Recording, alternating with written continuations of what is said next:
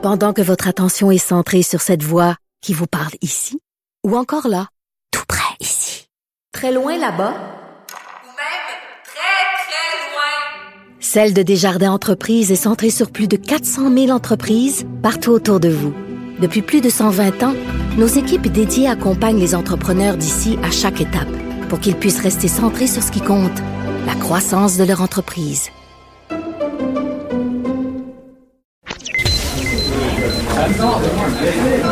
Silence Veuillez vous lever. La cour présidée par l'honorable François-David Bernier est déclarée ouverte. Entrez dans les coulisses de la justice. Écoutez, vous serez pas jugé. Ils appellent à la barre les acteurs de l'actualité. Oui, votre honneur. Avec François-David Bernier. Avec François-David Bernier. Avocat à la barre. Cube Radio. Bonjour, bienvenue à Avocat à la barre, votre émission d'actualité judiciaire. Et toute qu'une semaine, j'ai suivi le procès euh, d'Éric Salvaire au palais. Et en début de ben, je parle à maître Jean-Pierre Rancourt qui a suivi ça également. Et je lui demande quelles sont les chances euh, et quel est son pronostic pardon, dans ce procès-là. Euh, Jean-François Brochu, policier à la retraite, nous parle euh, du blocus. Comment on va faire, le blocus autochtone, comment on va faire pour arrêter les gens qui bloquent les chemins de fer? Euh, Jean-Paul Boilly également parle de ce sujet-là. Une situation beaucoup plus complexe de la situation autochtone. Et pour finir, ben, l'accident majeur sur l'autoroute 15. je parle avec Bertrand Godin, pilote automobile, qui nous dit que, bon, il nous dira un peu comment faire quand des situations comme ça arrivent sur la route. Restez là, votre émission commence maintenant. Vous écoutez. Avocat à la barre. Bon, cette semaine, j'ai suivi le, procès d'Éric Salvaire. Bon, c'est un procès qui, était très médiatisé. J'ai donné mon opinion à quelques reprises, fait l'analyse, euh, mais là, je voulais en parler avec un criminaliste très connu au Québec, maître Jean-Paul, euh, pardon, Jean-Pierre Rancourt, euh, qui est avec moi. Bonjour, maître Rancourt. Bonjour, Labou. Euh, merci d'être là. Euh, bon, je vous ai suivi aussi à Denis Lévesque. Vous avez attentivement suivi le procès très médiatisé d'Éric Salvaire. Euh, et bon, on va commencer d'entrée de jeu. Comment vous voyez ça? Comment ça s'est passé? Ben écoutez, on est en face de deux versions contradictoires, un dit blanc, l'autre dit noir. Alors les gens se disent, ben là, écoutez, le juge va avoir à choisir entre deux versions. C'est pas tout à fait ça. Le travail du juge en vertu des principes de la Cour suprême, ça va être premièrement de s'attarder au témoignage de Salvaille. Mhm. Et s'il le croit ou s'il n'y a pas de raison de rejeter son témoignage, il doit l'acquitter. S'il croit. S'il ne le croit pas, pardon? S'il le croit, il doit l'acquitter automatiquement. Je pense que c'est la décision RW, quelque chose de même, qui vient mettre ses, WD. WD. Et, euh, ouais. et, là, euh, euh, on passe à la prochaine étape. S'il ne le croit pas, il ne le trouve pas coupable automatiquement. Il doit aller euh, à ce moment-là se demander si le témoignage de euh, du gay est suffisant pour, euh, pour hors de tout doute raisonnable, parce que c'est toujours le doute raisonnable, parce que l'ensemble de la preuve du gay et les autres témoins amène le juge à penser que hors de tout doute raisonnable, il est convaincu. S'il ne l'est pas, il doit acquitter également. Alors, il y a des étapes à suivre pour le juge mhm. quand c'est des versions contradictoires comme celle-là. Mais maître Ranco, ça, ça doit être assez rare aussi que euh, le, juge croit, tu sais, quand il y a des versions contradictoires, toi, croit à 100% une version en particulier, là, dont celle de l'accusé, qui permettrait de la quitter là, directement. Ça doit être assez rare qu'on le croit complètement. Oui, exactement. Et euh, mais on peut croire une partie du témoignage, on peut ne pas croire une autre partie. Mm-hmm. Ça, c'est la prérogative du juge. Mais euh, comme je vous disais, même s'il ne croyait pas l'accusé, c'est pas terminé. Il peut l'acquitter quand même. C'est le doute raisonnable. Oui, c'est ça. Oui, j'ai vu des cas où le juge va dire Monsieur l'accusé, je ne vous crois pas. Sauf que j'ai un doute quant à la version euh, de la couronne, des témoins de la couronne. Je ne suis pas convaincu. Je dois vous acquitter même si je ne vous crois pas. Ça arrive, ça. C'est ça, c'est le doute raisonnable.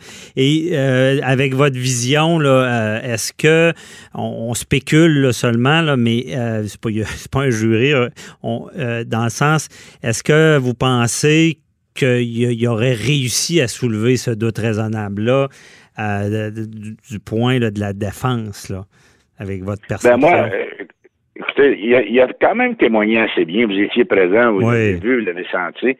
Il a quand même assez bien témoigné.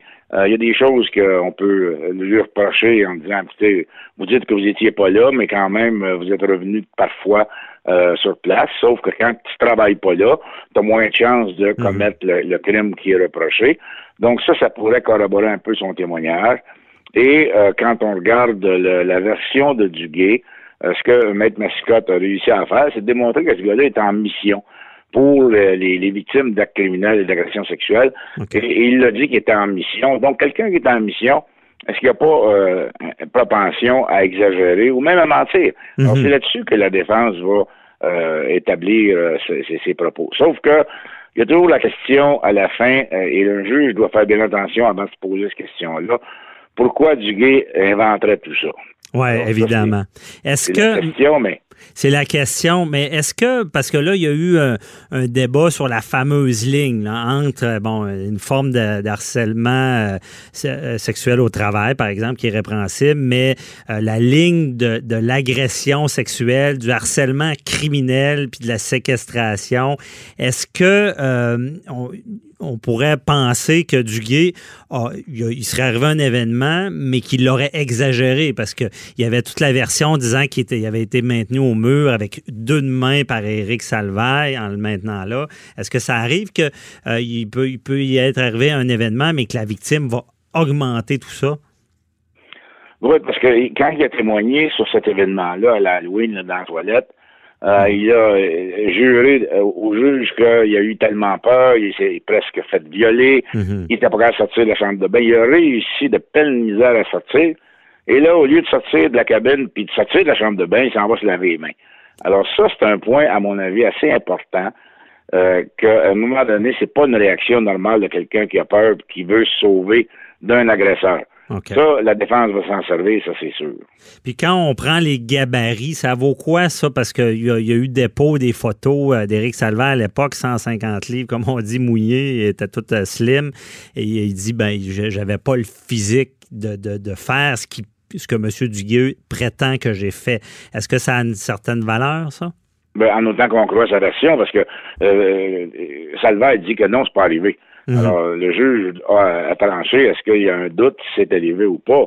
Euh, le, le fait que, parce que si, euh, par exemple, Salvaire avait dit, oui, oui, il est arrivé quelque chose dans la chambre de bain, mais j'ai pas essayé de toucher, mais, euh, puis euh, je l'ai jamais forcé à rester là.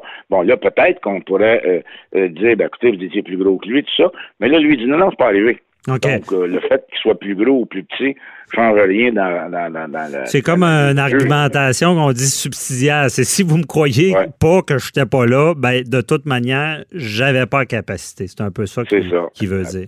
OK. Et là, on, euh, justement, bon, Salvaire était quand même euh, solide sur le, le, le contre-interrogatoire, l'interrogatoire, mais il y a une partie là, que, qu'on a senti la procureure de la Couronne vraiment insister, c'est le fameux euh, mea culpa Facebook, là, un écrit Facebook qui disait j'ai eu des comportements déplacés, je m'en excuse. Euh, comment vous voyez ça, cette valeur-là, là, de cet élément-là? Il a essayé de minimiser ça en disant, ben écoutez, euh, moi j'avais des, des propos déplacés de temps en temps, c'était des jokes, des jokes mal placés, mais euh, j'avais pas l'intention de frustrer personne, mais ça, ça a eu pour cet effet-là. C'est pour ça que je me suis excusé. Mais c'est pas moi qui ai écrit le communiqué, mais je l'ai approuvé, mais euh, à ce moment-là, j'étais désemparé, tout ça. Il, a, il a patiné là-dessus. Euh, alors que ça a été beaucoup plus facile pour lui de venir dire, écoutez, moi, là, à l'époque, euh, c'est sûr que je faisais des jokes euh, à, à journée longue, euh, puis je parlais des petits culs de tout le monde, puis euh, ces choses-là, euh, je pensais que c'était des jokes, mais c'était insultant pour les autres. C'est pour Mhm. ça que je me suis excusé. Alors, il a, il a patiné trop là-dessus en minimisant ça. Euh, peut-être que ça va lui nuire au niveau de sa crédibilité. OK, il a engagé, il a, il a embarqué un peu trop dans le jeu, comme on dit.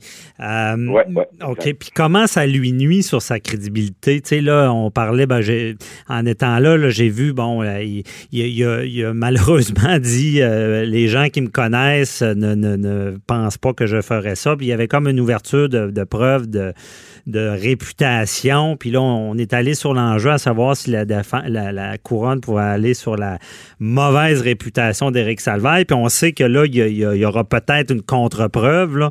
Euh, comment vous voyez ça? Penses-tu qu'ils vont pouvoir se servir de ça? euh? de cet élément Ben, en contre-preuve, euh, c'est, il y a des règles bien strictes et le juge doit approuver, par exemple, une contre-preuve.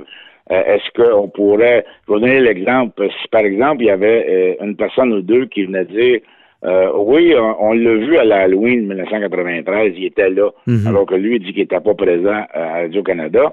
Est-ce qu'on pourrait amener ça en contre-preuve? Il faudrait qu'on démontre que la couronne ne le savait pas qu'il était pas venu dire ça. Mais moi, je pense que dans ses déclarations à la police, il a sûrement dit Je n'étais pas là, moi, à l'Halloween. Alors, si euh, la couronne le savait, ils auraient pu amener des témoins en preuve principale. Revenir en contre-preuve avec ça alors qu'on le savait, ça va être plus difficile à faire accepter ça par le juge. Je ne vais pas dire qu'il ne l'acceptera pas, mais euh, ça va être plus difficile. Oui, je comprends. Ça va être plus dur, certain. Et euh, autre élément, ben, tu sais, la, couronne allait dans, un. euh, demandait M. Salvaire, c'est quoi pour vous une agression sexuelle? Euh, ça, ça se voit fréquemment qu'on demande à, l'accusé de définir l'agression sexuelle? Ben, dans- on a permis ça dans un compte interrogatoire parce que d'un côté, Maître Massicotte a quand même été assez assez direct et, et, et, et rough avec euh, la victime. Mhm. Alors, on a permis quand même de lui poser cette question-là.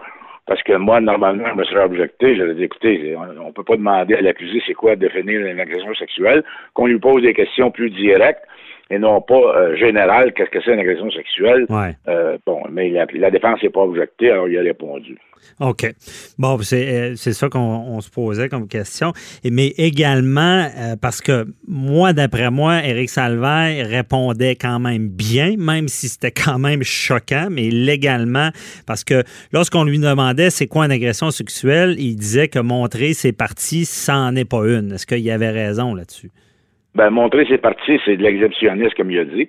On en voit des, des cas où l'individu va se, euh, se masturber devant devant des euh, de- devant un, carrefour de, de, de, de, magasin, là. Ouais. Euh, puis euh, mais il touche à personne, puis il fait rien, mais, mais ça, ça c'est de l'exhibitionnisme, ça arrive. Alors lui avait un peu raison en disant si euh, je me sors le pénis devant le monde euh, et que je touche à personne puis que je je, je m'approche pas d'eux autres, ben c'est pas une agression sexuelle, ça serait plus euh, de l'exhibitionnisme. Ben c'est ça. Et là, il n'y a pas d'accusation, je pense, à attentat pudeur, pudeur maintenant, exhibitionniste. Donc, il n'y en a pas. Fait qu'il y a un peu raison de répondre de cette manière-là. Là. Ouais, ouais, oui, ça en est bien sorti là-dessus. OK. Maître Rancourt, euh, j'ai pas le choix de vous poser la question. Avez-vous un pronostic euh, sur ce qui pourrait arriver? Ben là, on ne sait pas s'il va y avoir une contre-preuve, mais mettons qu'aujourd'hui, euh, on se dit, il n'y a pas de contre-preuve. Moi, je me mets à la place du juge, je balance ça. Mhm. Je me dis, écoute, je, je vais avoir de la misère à ne pas avoir de doute. Ouais. Parce que je peux pas, euh, je pourrais pas jeter la, la version de, de, euh, de Salvaire complètement, peut-être des parties, mais complètement. Puis je pourrais pas accepter la version complète de Duguay. Ça serait difficile en droit criminel. Là. Ouais. On a le droit au bénéfice du doute, c'est à la couronne d'approuver un tout raisonnable. Alors, je, je- moi, j'aurais de la misère à le trouver coupable.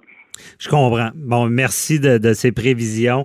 On verra la suite, évidemment, sous réserve, je vous comprends, de cette contre-preuve-là qui peut être Ouais, une boîte à surprise euh, dans tout ça. Euh, très intéressant. Merci beaucoup, Maître Rancourt. On s'en reparlera certainement. Bonne journée. Merci, maître. Bonne, bonne fin de journée à vous. Bye bye. Bye. Avocat à la barre. Avec François-David Bernier. Avec François-David Bernier. Le nouveau blocus euh, ferroviaire euh, à Saint-Lambert.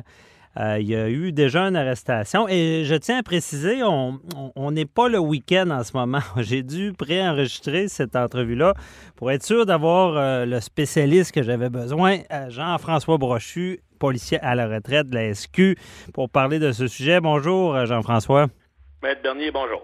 Merci d'être avec nous euh, d'avance. Je voulais être sûr de euh, vous avoir. En fait, c'est pas possible. Mais là, on va en parler. Il y a peut-être des choses qui vont changer d'ici la diffusion de, de l'émission.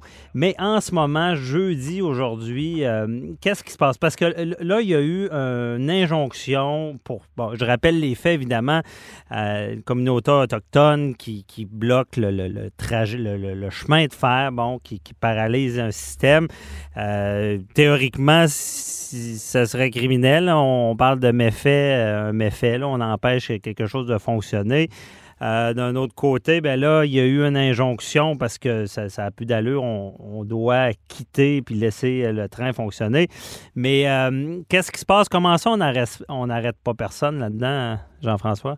Ben ça, c'est une bonne question parce qu'en principe, là, à partir du moment où on empêche quelqu'un de jouir de son euh, de son bien, comme mhm. présentement à Saint-Lambert ou partout ailleurs, tous les autres blocages, effectivement, on commet un méfait en vertu de 430C du Code criminel, l'article 430C. C'est très clair et donc on est poursuivable à ce niveau-là. Mhm. Mais comme on est dans une crise à la grandeur du Canada, il y a des il y a beaucoup de décisions qui reviennent aux politiques.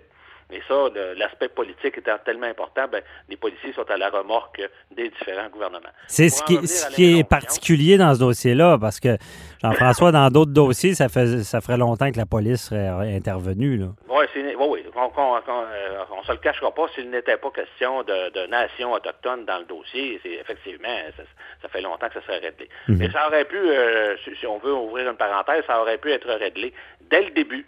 Euh, si le gouvernement avait été intervenu dès le début euh, dans l'Ouest. Euh, mais bon, on a laissé traîner les choses et on est rendu où on est présentement.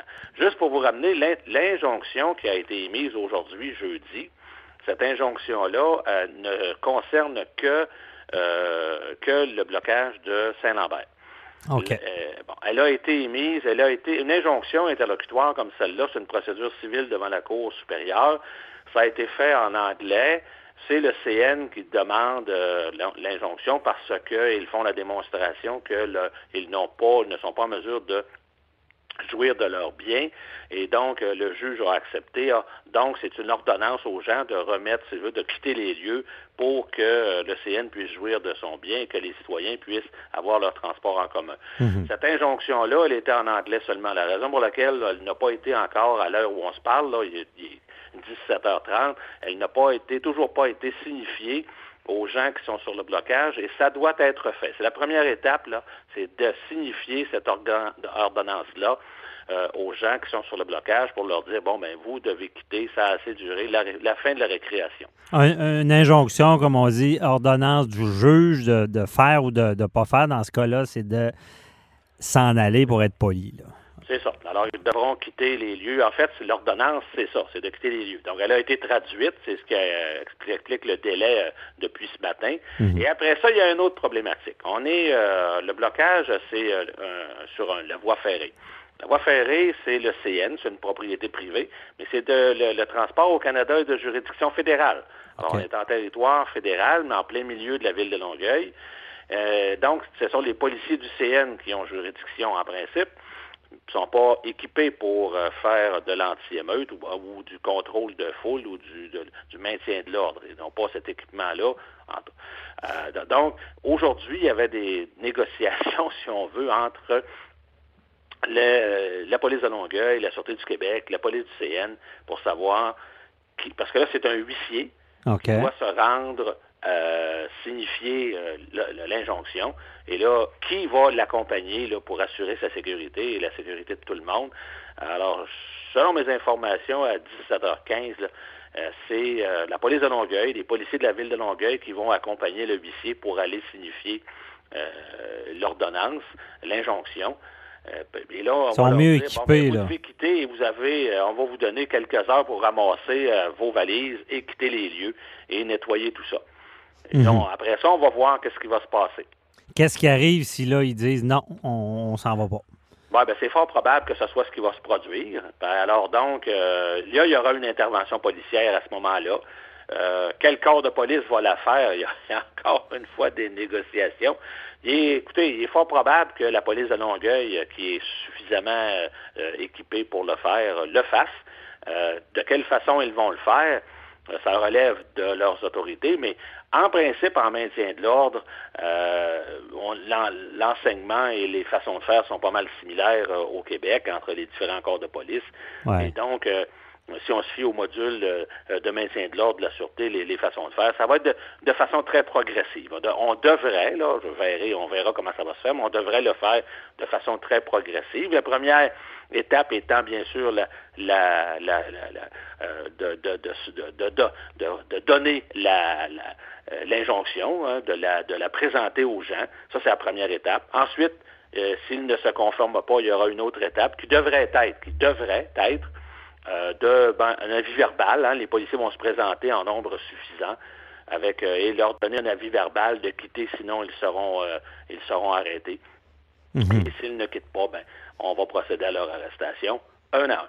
Mais comment on fait pour évaluer ça, la police? Ça veut dire on calcule le nombre de personnes, puis on dit, bon, ça prend tant de policiers? C'est-tu un policier... euh, Ben ça, euh, ça, euh, Ma- Maître Bernier, je vais vous dire que depuis euh, les barrages, tant en Gaspésie que, que celui-là de Saint-Lambert, les services de renseignement des organisations policières sont au travail.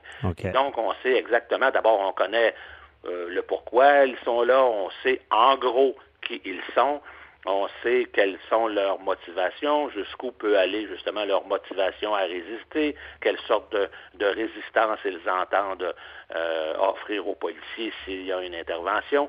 Ces informations-là, les policiers, euh, dans- par les services de renseignement, en parlant avec des gens, entre guillemets, euh, qui, qui acceptent de, de donner quelques informations, mhm. ben, on est en mesure de planifier une opération. Fait que ça, c'est pas cette étape-là, elle est, elle est avancée. On n'est pas en train de faire des plans. euh, comment on va comment on va faire. Non, mais, mais seulement pour, pour comprendre, est-ce que ça. Tu sais, je veux dire, ça prend-tu une équipe style anti-émeute qui va faire un barrage et pousser les gens en dehors du Non. site ou on les arrête un à un? Non, ce sont, écoutez, oui, ce sont des gens qui font, qui sont euh, formés pour faire du, euh, du maintien de l'ordre, du contrôle de foule. C'est certain que ce sont des policiers euh, qui devraient être, en fait, on verra qu'est-ce que Longueuil va décider de faire, mais si c'est Longueuil qui le fait, mais à la Sûreté du Québec, ce serait des policiers formés pour le maintien de l'ordre, et on va procéder tranquillement. Un officier va donner l'ordre de euh, se retirer. On ne le fait pas, ben, on devrait s'avancer et, euh, et- et ramasser, si on veut, procéder à l'arrestation des personnes une à une et euh, les conduire dans un centre de détention pour être identifiés. Puis, Puis si ça vire mal, là, y a-tu des, des gaz la- lacrymogènes? Peut-être Ah, je ben, vois trop ça. de films, là, mais des gaz lacrymogènes, des balles de caoutchouc, les teasers, on peut-tu aller jusque-là? Si, on s'il y a une sorte de résident. C'est certain qu'on s'en va pas là avec les deux mains dans les poches. On a fait un plan, un plan d'intervention A.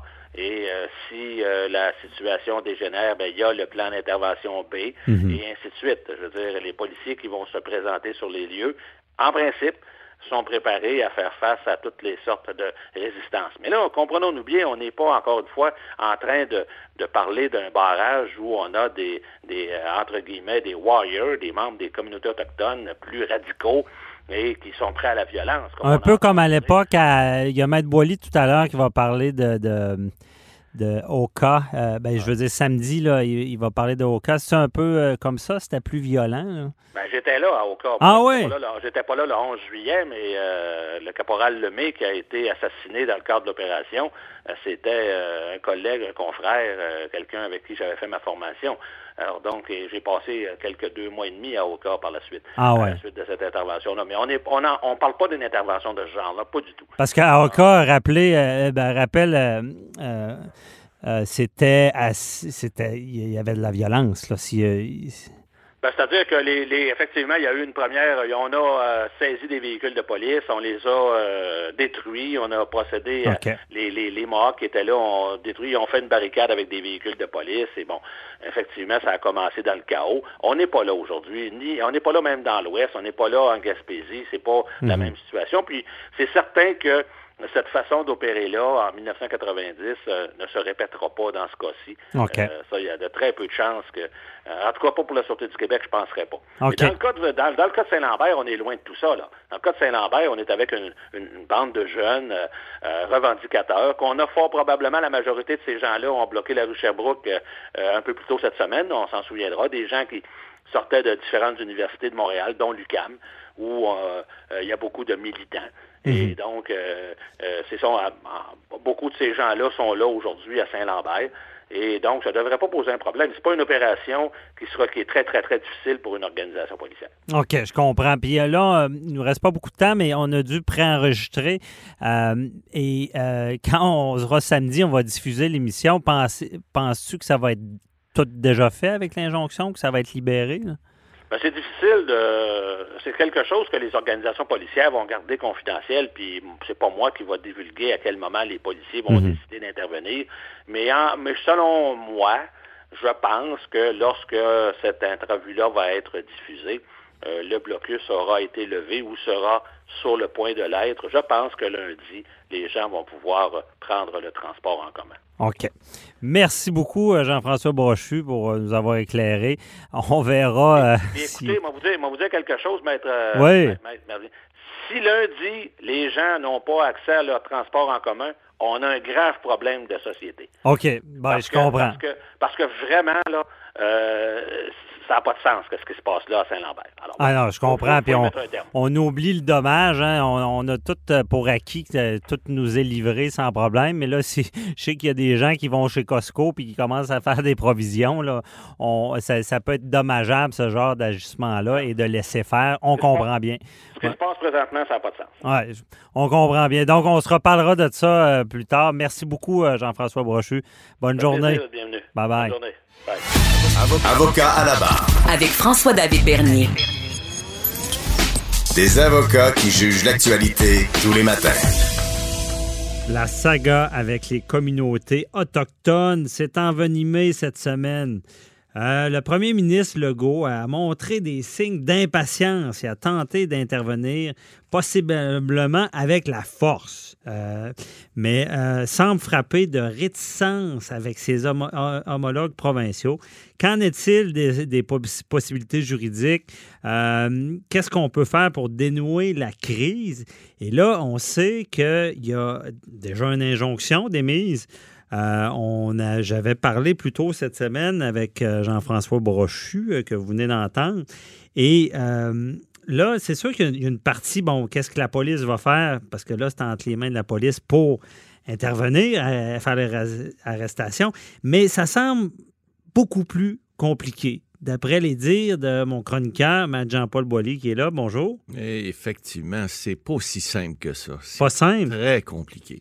D'abord, l'injonction qui a été euh, accordée cette semaine, jeudi, là, euh, bon, l'appliquer, c'est- avoir une injonction, c'est une chose, mais l'appliquer, c'est tout, autre chose.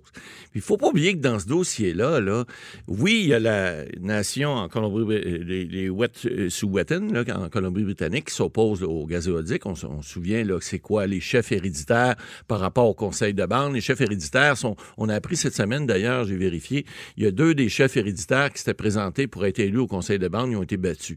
Alors, la démocratie là-bas a dit, euh, on veut pas vous retenir, mais comme c'est des chefs héréditaires, ben, ils ont leur mot à dire. C'est assez compliqué. Mais on l'a déjà expliqué ça.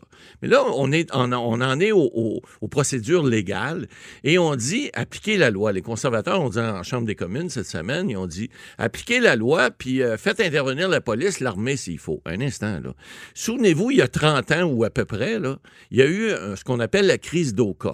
Moi, je m'en souviens très bien, euh, Ouais. l'été 90. La crise d'Oka, euh, souvenez-vous, Maître Bernier, elle a duré, vous ne deviez pas être vieux, là. Elle a duré, euh, puis je ne veux pas trahir votre âge, mais ça trahit le mien. Elle a duré Moi, je exactement... pensais que c'était du fromage. Non, au Ah, non, non, il était dans le fromage, mais c'était pas Ouais, du fromage. OK. Puis ça sentait pas bon. Le fromage, il avait vieilli et pas de la bonne manière. Alors, la crise d'Oka a duré exactement 78 jours. On a bloqué le pont Mercier à Montréal, la Pinède là-bas, etc. Et a- Ben, on a bloqué le pont? oui, le pont Mercier à Montréal, Ah. pendant tout ce, ce temps-là. Il y a eu la pinade aussi d'Oka à ce moment-là. Et souvenez-vous, il y, a, il y a un- il y a un agent de la Sûreté du Québec qui est mort là-dedans également. Il y a eu mort d'homme parce qu'il s'est fait Comment? tirer. Ben, il y a eu une fusillade. Il, il y a eu une fusillade avec les peuples autochtones. Oh. Ça a mal viré, comme on dit. On rit pas. Alors, là, écoutez. Oui, on comprend qu'il y a des lois. Il y a une injonction. Ça me faisait rire parce que j'ai vu jeudi soir le huissier, en tout cas aux nouvelles, qui signifiait, parce que vous savez qu'un huissier de justice, lorsque vous voulez faire appliquer une injonction, vous devez la faire signifier à la personne à qui ça s'adresse pour que s'il ne la respecte pas, on puisse l'amener devant le tribunal, puis éventuellement la condamner d'outrage au tribunal, parce qu'une une injonction, c'est comme une loi, hein, c'est un ordre de la Cour. Et l'ordre de la Cour, en, ce- en ce qui concerne cette injonction-là qui a été demandée, il faut pas oublier que c'est sur la voie ferrée à Saint-Lambert, c'est pas en territoire autochtone. La police, c'est pas la Sûreté du Québec, c'est la police régionale de Longueuil, en fait fait la police de municipalité de Longueuil, qui, qui l'applique. Si elle ne peut pas, euh, euh, si elle a besoin de, de force additionnelle, elle va appeler la Sûreté du Québec, qui juridiction sur ce territoire-là. Mais pour pouvoir euh, euh, appliquer une injonction, parce que l'injonction, elle autorise. C'est pas une ordonnance, c'est une autorisation qu'on donne aux forces constabulaires, aux policiers, de venir enlever quelqu'un qui bloque, euh, euh, par exemple, dans ce cas-ci, une voie ferrée. Or, ce qu'il va falloir démontrer, puis quand je voyais les significations, ça me fait penser aussi aux négociations qu'il y a eu à la crise d'Oka, à visage couvert. On ne savait pas avec qui. Il, il négocie-tu avec euh, un chef héréditaire? Il négocie-tu avec un Joe Blow qui, est voisin de l'autre côté? On ne le savait pas. Il y, a- il y avait des masques. Et là, on voit les, les gens qui sont là, qui sont manifestement des jeunes. Bon, ils ont des cagoules, il fait moins 25. Mais le huissier, il signe l'heure, il, met la date, l'heure, puis il remet signification des copies de procédure à tous les gens qui sont là.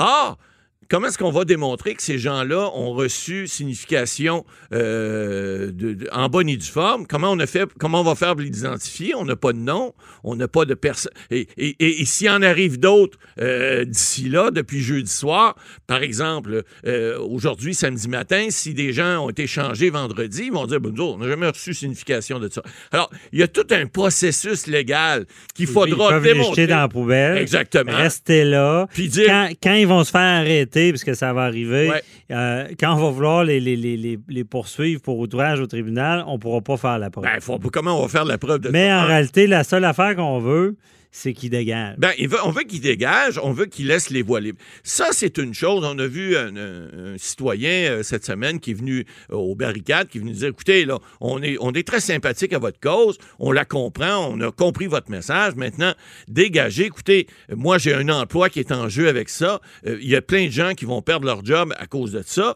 On, comprend votre message. Faites-le. On a vu que la GRC, cette semaine, le, campement qu'ils avaient fait près de la nation euh, en Colombie-Britannique, bon, ils ont, ils ont.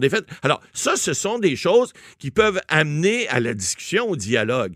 Mais évidemment, les chefs, euh, qui sont des chefs du conseil héréditaire, eux autres, ils se disent, ça fait des années qu'on veut négocier des choses, puis vous riez nous autres, faites rien. C'est pas vrai qu'ils rient d'eux autres, parce que le gouvernement libéral, depuis qu'il est là, ils ont fait des actes de réconciliation, ils en ont fait des choses. Quand les conservateurs disent, puis les autres partis disent, vous avez rien fait, on a entendu M. Blanchette cette semaine qui disait, euh, ben là, écoutez, euh, mettez vos culottes, puis faites des choses, mais c'est parce que c'est pas si simple que ça.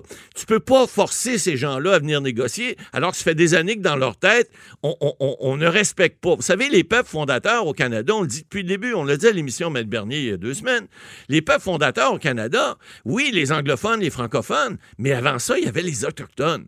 Puis c'est eux qui sont les Premières Nations. C'est pas pour rien qu'on dit Premières Nations. C'est eux, ils étaient là avant nous, ils étaient là. On est tous des fils d'immigrants au Canada, à part les autochtones, les Premières Nations. Alors eux, ils se sentent oubliés là-dedans.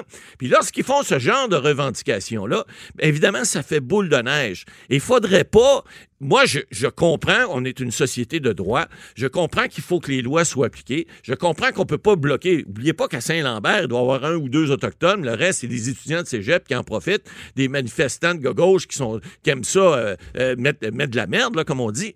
Mais il reste que si vous enlevez ces gens-là, puis qu'ils en poussent 10 ou 15 ailleurs, vous ne serez pas plus avancé. À Oka, c'est ça qui est arrivé. On a décidé de confronter. Souvenez-vous, il y, avait le sergent Cloutier, le jeune sergent, qui a fait un nose to nose, un nez à nez avec euh, euh, celui qu'on a Il y avait un bandeau. oui, il y avait un bandeau, là, Ouais. et, et- et il, a, il a tenu tête à- au. euh, euh, je me souviens plus du nom, mais. à la Ouais, c'est une image célèbre. c'est une image célèbre, on avait vu ça. Et puis, cette confrontation-là, qui s'est mise à dégénérer, a fait en sorte que le problème, au lieu de se régler après quelques heures, quelques jours, ben, il a pris presque trois mois. Et puis, en fait, ça s'est pas réglé finalement. Mais ce qui- ce qu'il faut comprendre, c'est que là, aujourd'hui, on dit, écoutez, on a un appui à travers, on parle des Premières Nations, des peuples autochtones. Euh, cette nation-là, Wet'suwet'en, elle, en Colombie-Britannique, dit nous autres, on a des revendications. Les autres nous appuient. Hey, nous autres aussi, on n'est pas imbéciles à temps plein. On a des appuis, on a le, le gros bout du bâton. Ben, vous allez, vous allez nous donner ce qu'on veut maintenant. hein? Mais c'est sûr que le rapport de force, il est comme drôle parce que les politiciens veulent pas que, veulent pas que ça vire en guerre civile. hein. Vous savez, on a vu ça dans d'autres pays. Les, les Saddam Hussein de ce monde et, et les gens dans les pays arabes, quand ils décident, ou en Chine, ils décident, non, vos revendications, ici, la démocratie, on s'en fout. Pouf, on envoie l'armée, on rase tout le monde. On a vu ça, là. On a vu ça à Hong Kong. C'est pas. euh, Hong Kong, c'était encore. C'était une possession britannique il y a à peine 25 ans. Alors, et, là, on voit que dans ce genre de répression-là, ben c'est pas c'est pas la démocratie qui gagne là, au, contraire. Alors lorsque le gouvernement dit et puis on disait cette semaine M. Trudeau fait rien fait rien, attends un peu là. Ils font des choses mais ils peuvent ils sont un peu pris par le fait que ces peuples-là autochtones ont des revendications depuis des années, des décennies et même des centaines d'années. Et puis, ils ont, je vous l'ai dit dès le départ, souvent, ils n'ont pas perdu la guerre. Ils ont signé des traités qu'on n'a pas respectés. Alors, tout ça fait en sorte que c'est bien beau dire, on va prendre des injonctions. M. Legault, cette semaine, a raison. A dit, écoutez, je vais essayer de parler aux autres premiers ministres, vous l'avez dit d'entrée de jeu. Ça n'a pas bien fonctionné parce que les gens sont frileux. Les gens savent ces revendications-là autochtones, savent que, effectivement, par exemple, on parle des gazéoducs, on parle de, de, de pipelines, etc. Oui, il semblerait que la population autochtone soit en majorité d'accord, mais il y en a qui ne le sont pas. Puis ces gens-là, malheureusement, ont du pouvoir, ont, le pouvoir de, peut-être faire certaines revendications. Alors, on ne peut pas arriver avec nos grosses chaussures puis dire, vous allez nous écouter, puis maintenant, on, va faire, ce que vous voulez. Non, on est obligé de dialoguer avec eux, on est obligé de prendre des ententes. Et puis, écoutez, on vit dans une démocratie, oui, mais si on se met, puis moi je le répète, si on se met à à ne, à ne pas chercher à régler ça de façon pacifique, je pense qu'on va juste envenimer. Si on défait une barricade, on va refaire 10 ailleurs. Ouais. Ça va juste les craquer. Il faut pas non plus dire que ces gens-là ont tous les droits. Il faut faire la part des choses, mais on peut pas, ça se règle pas comme ça en disant on passe le bulldozer, on les met en prison. Ça ne ça réglera pas le problème. Ben- ça, va, ça va repousser ailleurs. C'est un peu comme la gangrène. Là. Ben oui. faut que tu l'enlèves complètement, parce Mais- que sinon, là, ça va repousser. C'est certain, puis on verra, puis on veut pas nos transports bloqués. Euh, on espère que ça va se régler. Mais en attendant, je m'en vais faire des provisions chez Costco. Ouais, ça, c'est une autre affaire. Il y a des gens qui prennent peur. Écoutez, aux États-Unis, on, le- on le voit des fois, là, ils annoncent quelque chose, là, Oups, les magasins sont vidés. Euh, Oui, c'est vrai. Oui, c'est vrai que ça peut être. C'est pas bête d'avoir quelques jours, prendre des provisions, mais si on se met à vider les tablettes, quand la panique prend, là, c'est jamais bon dans une société. Ouais, Alors, évidemment. Soyez, soyez quand même raisonnable, mais prenez, prenez quand même pas de chambre, mais soyez raisonnable. Merci, Matt Boily. À demain. Bye bye. Avocat à la barre. Alors, je procède à la lecture du verdict. Avec François-David Bernier. Les meilleures plaidoiries que vous entendrez. Cube Radio. Gros accident cette semaine sur l'autoroute 15. C'est assez euh, frappant. Je pense que c'est le plus gros carambolage qu'il y a eu au Québec. Euh, la route était mauvaise, mais pas tant que ça, je pense, quand c'est arrivé. Euh, on parle de, de, de, de rafales de vent, on parle du, du, du mur blanc. Et là, euh, il y a deux morts. C'est quand même sérieux. Encore avec une implication de camions lourds, évidemment, ça pardonne pas. Euh, on voulait en savoir plus sur ce sujet. Euh, Est-ce qu'il y a des... Quand ça arrive, ça, je veux dire, la sécurité, c'est important. Est-ce qu'il y a des choses à faire? On en parle avec Bertrand Godin, qui est pilote automobile que tout le monde connaît et enseignant même de conduite automobile. Bonjour Bertrand. Bonjour. Merci d'être avec nous. On, c'est, c'est- toi, qu'est-ce que tu en penses, toi, de cet événement-là? là? Est-ce que ça, c'est évitable? Oh là là, c'est euh, écoutez, c'est extrêmement difficile ce genre de situation-là parce que vous en allez, il fait quand même soleil, il fait beau. Euh, oui, il y a du vent. Et là, ben, euh, on voit une poudrerie au loin. On dit, oh, regarde, c'est- c'est juste une rafale, ça ne durera pas longtemps. Finalement, euh, c'est plus long qu'on pensait. Et là, on se retrouve dans un genre de guet-apens. Hum. C'est-à-dire, là, on est avec zéro visibilité. Donc, euh, là, le premier réflexe, si tu freines et que l'autre ne freine pas en arrière, ben c'est la collision. Il faudrait Ouais. que tout le monde soit synchronisé, dise, ben, on ralentit tous à, à 10 km heure pour, pour pouvoir gérer ça. Mais encore là, 10 km heure, euh, quand on voit rien, euh, la vision, c'est la base de la conduite. On veut avoir du jugement, discernement, et le jugement, discernement, on l'a seulement avec des connaissances et du sens de l'observation. C'est pas pour rien que les avions euh, ont un minimum de visibilité pour pouvoir atterrir. OK. OK? Puis en plus de ça, ils ont des contrôleurs qui, qui, qui leur disent que la, la piste est libre devant, tout ça. Donc, euh, imaginez, lorsque vous êtes en voiture, vous n'avez pas de ces informations-là. Donc, c'est la raison pour laquelle vous êtes pris dans un guet-apens. Mhm. Euh, on, on a vu certaines personnes agir de façon, quand ils ont vu le, le mur blanc, ben, ils ont vu une sortie, ils ont décidé de prendre la sortie. Et à ce moment-là, ben, ils ont évité le pire. Oui, bon réflexe. Mais euh, parlons-en des réflexes. C'est ça que je comprends bien ce que tu dis. Évidemment, la base la conduite, c'est la vision. Et quand il n'y a plus de vision, il y a, il y a- il y a plus, la, la conduite est difficile. Mais est-ce qu'il y a des techniques euh, de. de euh, est-ce qu'il faut tourner, freiner ou euh, garder notre vitesse, tenir le volant a- droit? Je Il sais n'y a pas. rien. Ben, regardez, c'est pour ça que si vous êtes tout seul, il n'y a aucun problème. Vous pouvez justement soit ralentir. Surtout, n'arrêtez pas nécessairement dans plein milieu. OK, gardez une, une vitesse peut-être très, très, très faible, mais gardez-la, ça peut être 5 km heure, puis des fois, même 5 km heure, c'est trop vite. Mais ça, vous pourrez jamais synchroniser 200 voitures les unes avec les autres, à moins d'avoir un système qui va qui va apparaître un, jour- un jour sur le marché et qui va faire en sorte que tout- toutes les voitures vont se synchroniser les unes avec les autres. Ouais. Et là, ben, euh, les gens vont parler, ah, c'est la vitesse le problème. C'est sûr que quand tu vois pas, OK, tu peux pas rouler. Euh, Ça, c'est simple. Sauf que j'ai vu, euh, l'année passée, on avait vu un remorqueur avoir une collision, rentrer dans deux voitures de patrouille qui étaient parties en, en dérapage. Euh, et on voyait quelqu'un qui était en train d'enlever la neige sur ses essuie-glaces. Il s'est arrêté en plein milieu de l'autoroute. Donc, euh, quand, quand il a apparu, ben, les- euh, la manœuvre d'évitement a fait en sorte que euh, les policiers ont perdu le contrôle. Et puis, euh, le camionneur qui, lui, ben, se dit, ben, je roule bien en bas de la limite de vitesse. Ben, eh oui. Euh, donc, c'est plus, il n'y a plus de, de vitesse réglementaire qui tient, là, dans Ben oui, mais chose à pas faire d'arrêter, ça me fait penser, euh, on est en judiciaire, à la dame au canard, là, la dame qui avait Ben, été immobilisé son, véhicule pour aller sauver des canards et ça a causé la mort d'un d'un motocycliste. Donc, arrêter, c'est la pire des choses à faire, ce que je comprends. Là.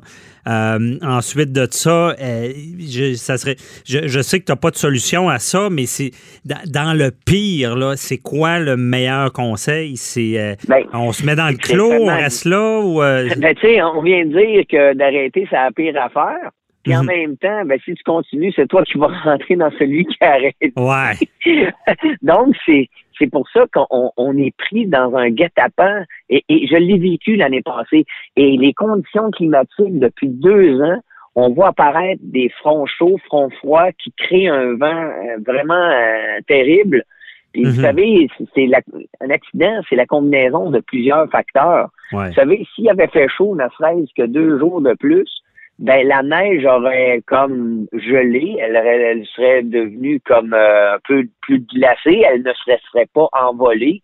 Et à ce moment-là, il y aurait eu du vent, mais pas de la poudrerie. Mhm. Euh, à cet endroit-là, ben qu'est-ce qu'on peut faire? C'est certain que lorsqu'il y a beaucoup de trafic, il faut, faut être capable euh, pour euh, les responsables de sécurité routière de, de pouvoir peut-être planter des arbres, de faire en sorte de dévier justement cette poudrerie de façon à faire en sorte qu'on se retrouve pas dans des situations. Mhm. Ça pourrait être aussi un système dans certains endroits OK, qui, qui va allumer une lumière, qui va dire aux gens, bon, synchronisez votre lumière, euh, mur blanc, euh, et il y a- il y a avertissement. probablement- c'est à peu près les seules choses qu'on peut faire. Il n'y aura pas de technique id- idéale. Euh, vous savez, euh, dans certains chemins secondaires, vous avez des lamelles de neige qui peuvent se former. À ce moment-là, il faut être capable de se décaler, restez pas dans le milieu de la voie. Vous allez, euh, à ce moment-là, vous risquez de perdre le contrôle du véhicule parce que la, la neige va, va créer une traînée qui va vous faire euh, dévier euh, et partir en dérapage. Donc, il y a, un paquet de facteurs qu'il faut analyser. Donc, euh, dans des situations hivernales, euh, faut être extrêmement vigilant face à ce genre de situation. Mhm. Mais d'ailleurs, on élargit un peu la conversation. Est-ce que au, Québec, bon, on sait qu'il y a l'hiver, on ne le cache pas, là, bon, on a des pneus d'hiver, mais je ne sais pas si on, on, est négligent par rapport à ça, si on est inconscient, parce que euh, même, meilleur culpa, moi j'ai un 4x4, c'est le, le, fun, mais j'ai vécu de quoi il y, a, il y, a, deux semaines, il y avait une tempête, et moi je pensais que même s'il y a un petit fond de neige, tu peux rouler une, une vitesse normale, puis ça va gérer, là, puis que ça ne dérapera pas pour rien, mais il y avait une, une genre de montagne de glace qui fait que le véhicule, même en roulant tout droit, il cassait vers la gauche dans l'autre voie, puis il revenait, puis j'avais même pas touché au volant. Euh, mais après ça, je voyais des 4x4, puis on voit toutes sortes de véhicules qui, qui ralentissent pas vraiment et qui, ont l'air chier sur leur véhicule. Mais est-ce qu'on est naïf là-dessus? Euh, ben, je dirais, puis euh, tu as dit le mot inconscient. Souvent, les gens sont inconscients. Pourquoi? Puis l'inconscience, il y a deux choses qui arrivent. Soit tu surestimes les capacités de ta voiture Mhm. ou tu la sous-estimes. Je vois beaucoup de gens qui auraient pu éviter un accident, mais ils savaient pas que leur véhicule était capable.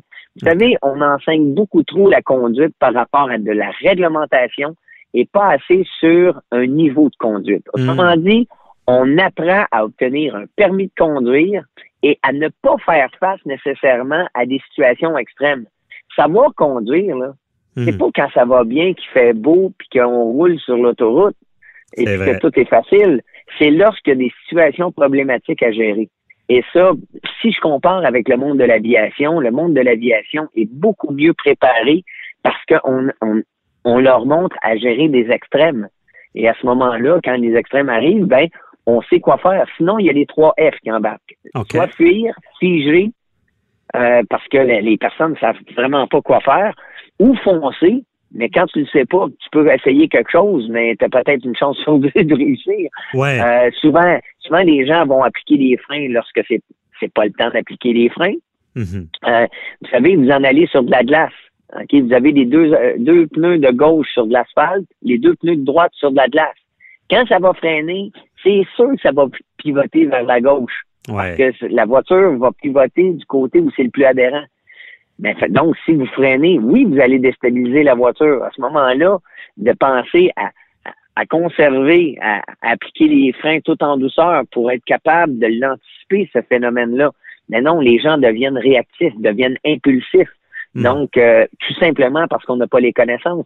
Et c'est la raison pour le mécanisme de la conduite, je le répète, c'est 40% des connaissances directement liées au sens d'observation. L'autre 40% c'est du facteur humain. Ah, le ouais. stress, la pression que tu te mets sur les épaules, la pression que les autres te mettent sur les épaules, ta forme physique, euh, même ta motivation. Sais, je faisais du, du dérapage avec euh, des élèves euh, cette semaine. OK? Et c'est ça que je leur disais. Lequel qui a le plus de chances de réussite? Celui qui dit Oh non, ça dérape ou celui qui se dit All right, ça dérape. On accepte le challenge et on se bat. C'est vrai, c'est vrai. Oui, je, je comprends Non, bien ça. Puis d'ailleurs, toi, t'es euh, parce que tu t'es co, parce que là, je, co- je comprends de ce que tu dis. Puis la, la- la route tue des gens, mais dans le cours de le, le- le- le permis de conduire, il n'y a pas ce genre de cours-là de en situation d'urgence, de dérapage. Toi, dans le fond, Non. tu donnes le cours, c'est un, un excédent que les gens doivent peuvent prendre? Non, pas, pas du tout. Euh, J'enseigne la conduite d'urgence euh, pour euh, justement les, les policiers. Ouais, c'est ça pour les policiers. Euh, mais pour ben, les aspirants policiers. Donc, j'ai vu là, à date, depuis, depuis que je travaille là, là, 8000 élèves, des jeunes. Et je vois très bien la faiblesse qu'ils ont au niveau de la conduite automobile. Et de grâce, euh, le ministre Bonardel doit absolument considérer que le bilan routier, c'est pas sur le nombre de décès qu'il faut le calculer. C'est sur le nombre d'accidents qu'on a au Québec. OK? Parce que des fois, c'est un vrai miracle qu'il n'y a pas de mort. c'est vrai. Donc, c'est pas euh, c'est pas là qu'on va vraiment savoir que si on est des bons conducteurs ou pas et qu'on est capable de faire face à la musique Mhm. OK, que représentent euh, les conditions climatiques au Québec. Bien, certainement. Puis ce que, ce que tu dis, je, suis comme euh, surpris, puis je réalise ça. C'est qu'on euh, montre aux policiers comment réagir en situation d'urgence, mais le, commun des mortels n'a pas ces, ces cours-là, ne sait pas. Donc, euh, obliger ce genre de cours-là, ou du moins, au moins dans le cours de conduite, on sauverait des vies, à ce que je comprends, parce que, euh, tu- comme tu l'as dit, il y a une grosse partie du facteur humain dans les accidents, puis on on veut pas être sur l'autoroute et ça cause des morts. Donc, de, de connaître ça, on pourrait éviter certains accidents. Là. Ben, on a juste à entendre. Quand est-ce que vous entendez aux nouvelles que le niveau de conduite euh, du conducteur n'était pas à point? Tout Jamais. Hein, C'est ouais. jamais. Ça, ça va être le mur blanc qui va être responsable. Ah, c'est vrai. Ça OK, va je comprends. glace, ça Ouais. va être le téléphone, ça va être euh, la boisson.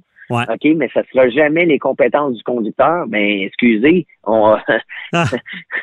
je vois la compétence des conducteurs. OK, et puis on parle de jeunes quand même qui ont 5, 6 ans d'expérience. Et puis, euh, on voit qu'on est capable d'aller chercher un niveau juste parce qu'on a donné euh, des cours qui, qui va les emmener à être plus conscients. OK, Ouais. Ça veut pas dire qu'ils font pas d'erreurs. Mais Ils Non. sont plus aptes à aller voir ces erreurs-là, à comprendre, à adapter leur conduite. Ben oui. Mais en tout cas, je, com- je comprends bien le message. C'est vrai. euh, c'est comme l'expression as-tu pris ton permis dans, dans une boîte de Crackle Jack dans le temps? Où on disait ça? Ouais, mais- Euh, mais- euh, Vas-y. Puis, puis, puis tu sais, moi, ce que je vois beaucoup, euh, tu parce qu'on leur fait faire euh, du déplacement d'urgence et, et souvent, ben, quand ils arrivent à une lumière verte, OK, ben, je vois des, des aspirants, au lieu de, de gérer euh, les gens qu'il y a à l'intersection, ben, ils gèrent la lumière. OK. OK, puis, puis ça, ben, la conduite réglementaire, OK, c'est pas, ça rime pas toujours avec conduite sécuritaire. C'est vrai. Et parce que c'est pas parce que c'est vert que ça veut dire qu'il n'y a pas de danger. C'est vrai. Puis dans, en criminel aussi, c'est pas parce que la limite c'est 100 que, que tu peux nécessairement rouler à 100. Puis quelqu'un qui roule à 140 quand il fait beau, il est peut-être moins pris que celui qui roule à 100 quand il fait mauvais. Hey, merci beaucoup. la- euh, Ah, ben, c'est tout le temps qu'on avait. Très intéressant. Merci Bertrand Godin. Bon, on se reparlera pour euh, d'autres dossiers. Euh, puis on, on lance le message au gouvernement. Garde, quand il arrive des drames, peut-être qu'il faudrait apprendre aux Québécois à conduire. Bonne journée. Bye bye. Bye bye. Cette émission est maintenant disponible en podcast. Rendez-vous dans la section balado de l'application ou du site cube.radio pour une écoute sur mesure en tout temps. Cube Radio, autrement dit. Et maintenant, autrement écouté.